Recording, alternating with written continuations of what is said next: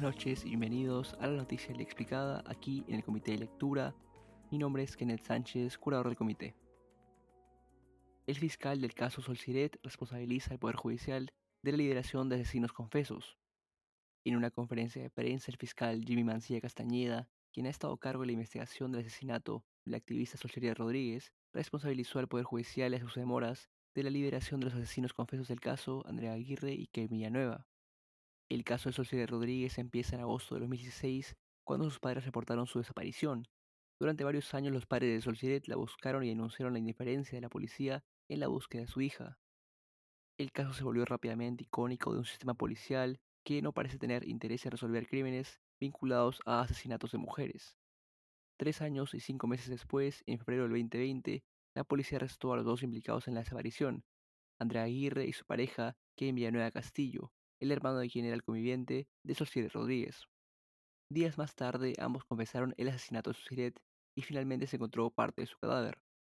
A ambos se les dictó primero prisión preventiva por nueve meses, que luego fue ampliada por 16 meses hasta el 12 de mayo del 2022. Este martes 17 de mayo, el cuarto juzgado de investigación preparatoria ordenó la liberación de los dos implicados y examinó comparecencia restringida. Pero, ¿qué ha dicho el fiscal sobre el Poder Judicial?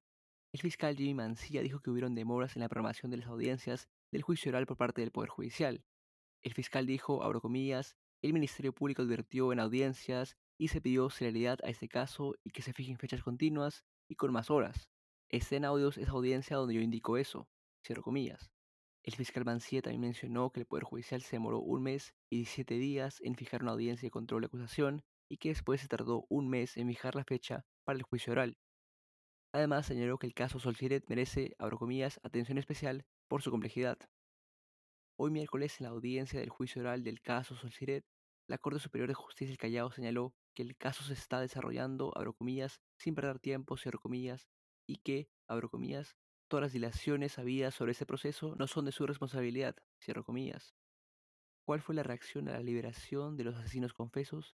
El Ministerio de la Mujer, la Defensoría del Pueblo, colectivos feministas y organizaciones de la sociedad civil han levantado su voz en rechazo tras la liberación de los homicidas confesos de Solciria Rodríguez e incluso varios colectivos realizaron hoy un plantón frente al Poder Judicial.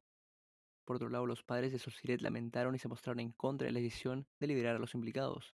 La madre dijo, abro comillas, no es justo ni para mi hija ni para ninguna mujer que se quede esto en total impunidad.